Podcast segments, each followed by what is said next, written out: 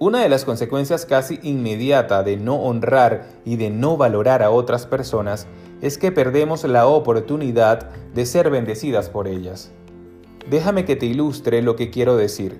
Si por ejemplo subestimas a una persona y tienes una baja opinión de ella, muy difícilmente recibirás nada de ella.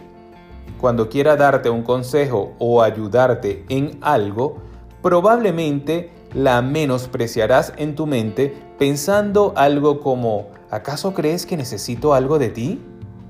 Esto es una forma de orgullo que nos lleva a ver a esas personas como si fuesen de una categoría inferior a la nuestra. Jesús dice en Mateo 10:41, el que recibe a un profeta, por cuanto es profeta, recompensa de profeta recibirá. Piensa en el Antiguo Testamento. El pueblo de Israel no creyó ni tomó en cuenta a muchos de los profetas que el Señor les mandó, tales como Jeremías o Ezequiel, y perdieron las recompensas y bendiciones que Dios había preparado para ellos.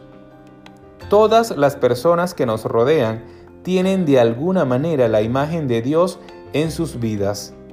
Tienen un gran valor.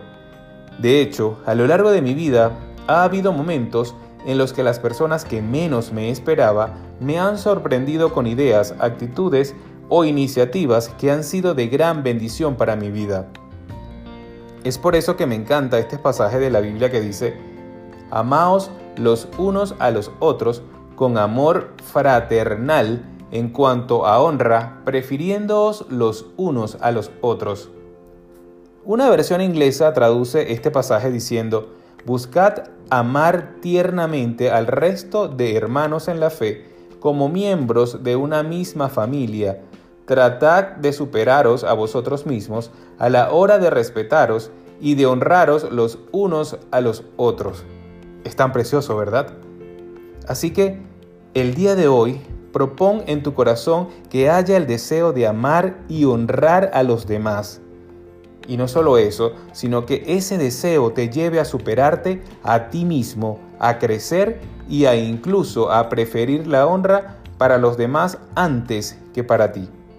Que tengan un maravilloso día, que Dios los guarde y los bendiga.